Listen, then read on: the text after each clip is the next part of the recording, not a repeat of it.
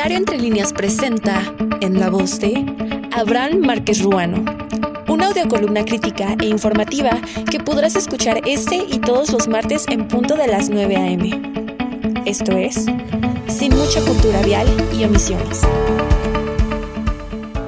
Somos fieles admiradores de la civilidad de los países de primer mundo, pero malos imitadores y no es malo reconocer lo que se hace bien en otras latitudes con altos niveles de seguridad vial e infraestructura como Noruega, Suecia, Dinamarca, etc.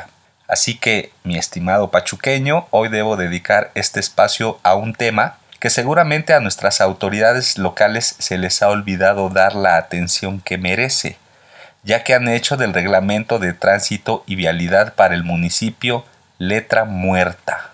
Y no es algo que ocurra recientemente, sino que es casi cultural. No se necesita realizar investigaciones especiales ni encuestas para reconocer que existe un problema al que algunos automovilistas contribuyen de manera insistente, haciendo efectiva aquella frase de yo aquí soy Juan Camaney. Pues de lunes a domingo, frente a distintos puntos de la ciudad ya conocidos por todos, se frecuentan las dobles filas, como parte de la costumbre de conductores descuidados e inconscientes, pensando que con encender sus luces intermitentes queda resuelto y justificado aquel problema.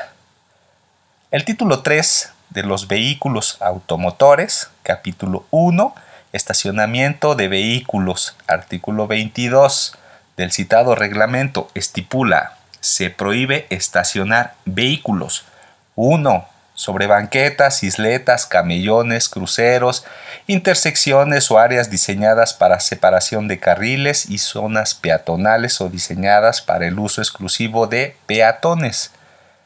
13.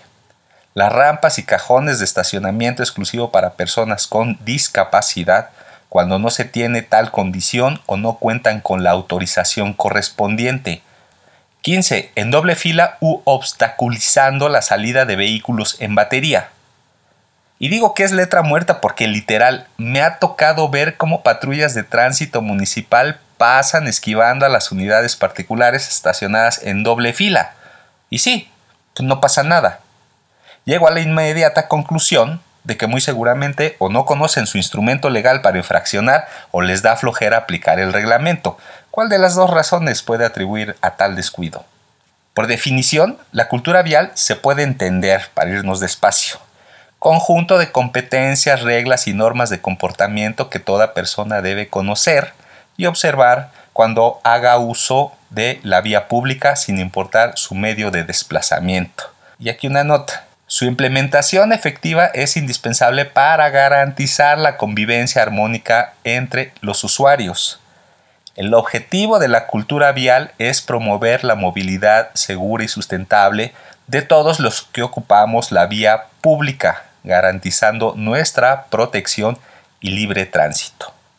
En algunos estados de la República, la sociedad organizada ante las omisiones como esta de las autoridades, a las que está dentro de su competencia dar respuesta a las demandas a nivel municipal y garantizar el orden han implementado acciones tomando con sus propias manos los objetos que invaden y obstaculizan las calles de los apartados de los lugares, liberación de los espacios públicos, abandono de la basura de horas para su recolección, entre otras tantas faltas y muestras de irresponsabilidad y de aparente ignorancia cívica.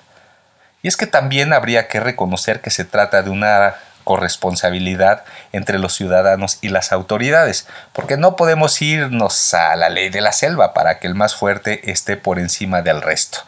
Las instituciones se edificaron para dar orden, estructura y sostén a los países, y no solo para ejercer el presupuesto público y carecer de resultados, eso sí.